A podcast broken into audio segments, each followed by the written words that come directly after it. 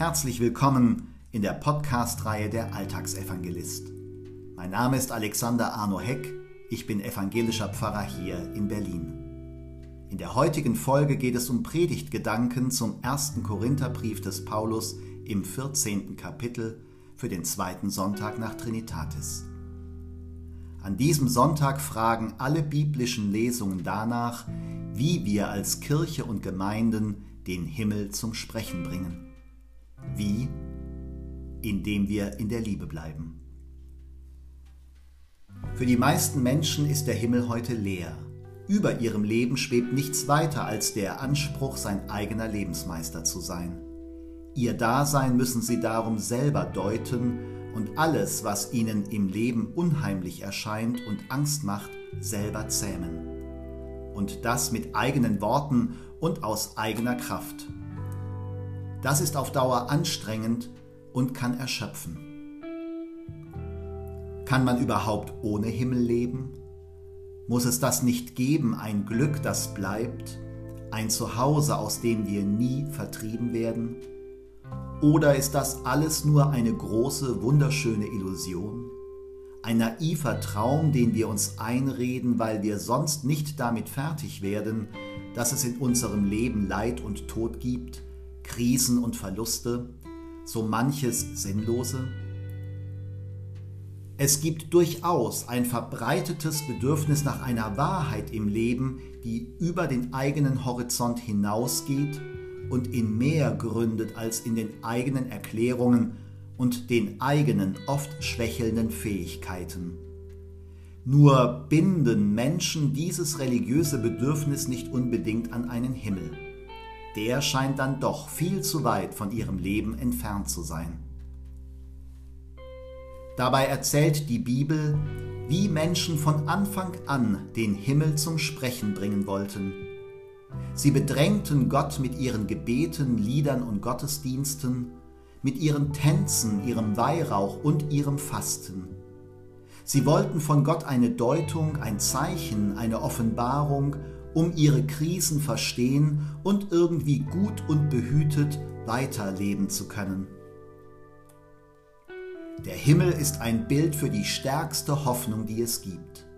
Für die Hoffnung, dass das Leben einen Sinn hat, dass es eine dauerhafte Liebe gibt und dass es sich lohnt, für eine bessere Welt zu kämpfen. Der Himmel ist dort, wo Gott sich zeigt. Darum suchen Menschen im Glauben den Kontakt zum Himmel, wollen ihn zum Sprechen bringen.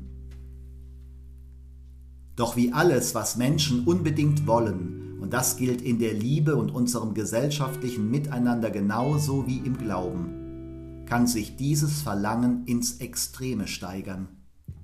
Und dann will man etwas unbedingt, will es beherrschen oder herbeizwingen, will sich den Himmel verfügbar machen und das göttliche Geheimnis durchdringen.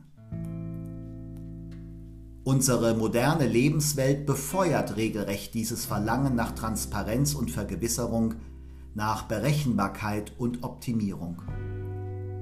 Davon ermüdete Menschen suchen nicht selten im Glauben bewusst das Gegenteil.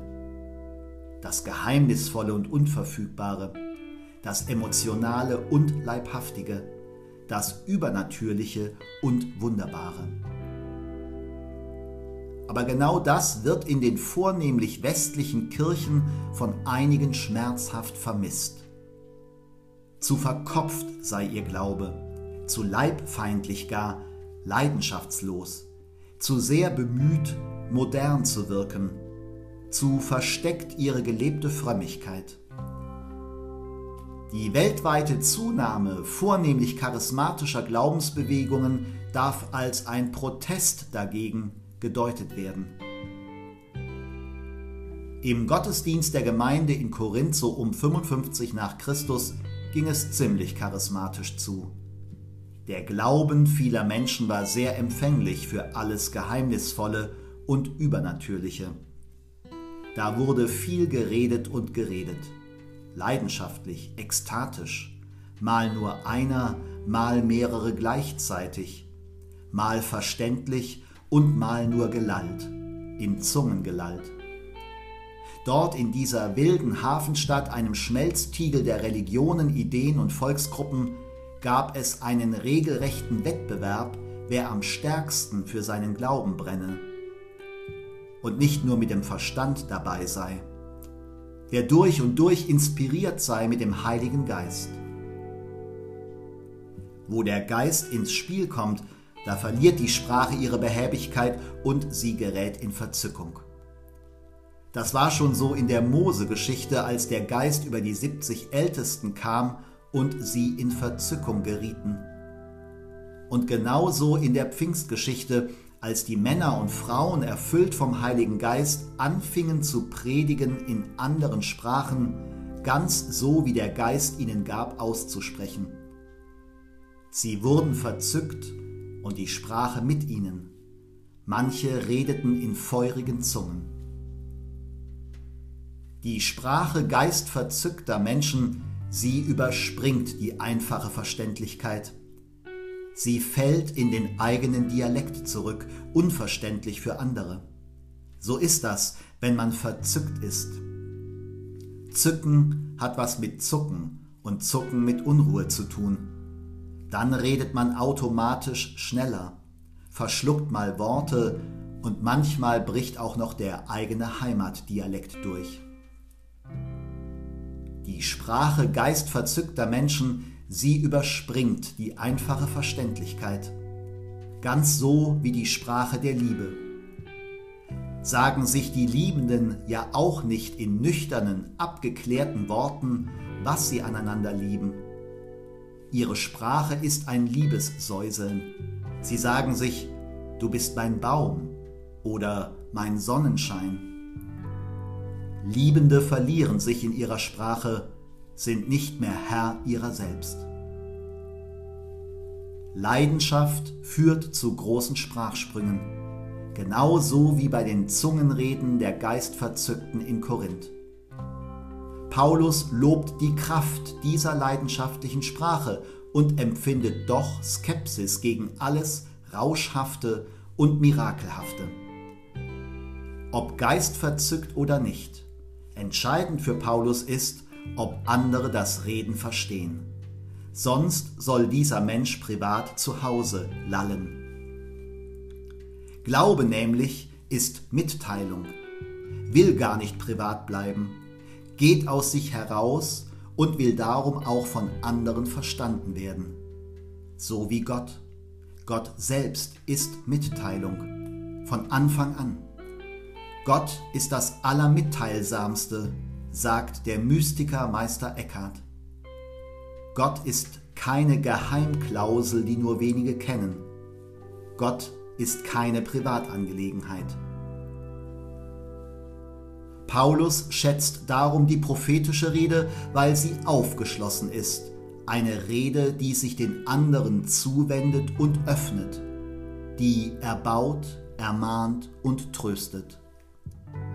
Die unverständliche Rede dagegen, sie kommt mit Worten daher, wo keiner so richtig weiß, woher der Wind weht, und die auch noch stolz darauf ist, dass man sie nicht versteht. Eine Rede, die nur der Selbsterbauung dient. Stellt euch vor, fragt Paulus, einer kommt in euren Gottesdienst. Ob er versteht, was wir sagen, was wir singen und beten, Verstehen wir das eigentlich selbst? Ist das, was wir tun und sagen, prophetisch, also deutlich, echt und wahr? Hat es die Kraft, andere aufzurichten? Oder strahlen wir einer Thermoskanne gleich nur nach innen, aber nicht nach außen?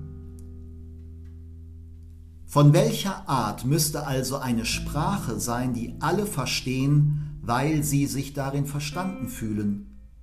Wie redet man machtvoll, klar und verständlich genug die Sprache der Liebe? Denn die Liebe allein ist der Maßstab. Strebt in allem nach der Liebe, mahnt Paulus. Denn die Liebe hat einen langen Atem, ist gütig, bläht sich nicht auf, eifert nicht, sie glaubt alles und sie hofft alles. Es kommt beim Reden also auf den Zungenschlag an. Nicht unbedingt die Worte sind entscheidend, die Liebe ist es. Sie steht allem Sprechen voran. Wenn es wirklich etwas zu sagen gibt, dann in der Liebe. Denn ohne Liebe wird alles zum bloßen Geräusch, einem Scheppern oder Klirren, ähnlich den vielstimmigen Klingeltönen unserer Mobiltelefone. Erst die Liebe verleiht unseren Worten wahre Ausdruckskraft und gibt sich ganz und gar dem anderen hin. In der Liebe wird der Himmel zum Sprechen gebracht. Mehr noch, in der Liebe spricht Gott selbst und lässt sich ansprechen. Darum will Paulus sprechen, zur Erbauung, zur Ermahnung, zur Tröstung. Für die Menschen, die ohne Sprache sind, aus Liebe, damit da Liebe ist. Stellt euch das mal vor. Wir sind offen füreinander, sagen die Wahrheit, wenn einer fragt, wie es uns geht, hören einander zu, bleiben in der Liebe, haben uns lieb, so wie wir sind. Wir erbauen, ermahnen und trösten einander, sagen uns lebensechte Worte, kein Großwortgeschwurbel oder Kirchensprech. Worte, die verständlich sind, weil wir uns darin verstanden fühlen. So wird Gemeinde zu einem Ort, wo der Himmel zum Sprechen gebracht wird, mit einer Sprache, die nicht wertet, sondern glaubt, nicht richtet, sondern achtet, wo wir miteinander unseren Glauben teilen, das, was uns hält und trägt, und das, was uns ängstigt oder fragen lässt. All das bringen wir vor Gott im Reden, Lallen oder Stöhnen, bringen damit den Himmel zum Sprechen, weil da Liebe ist. Amen.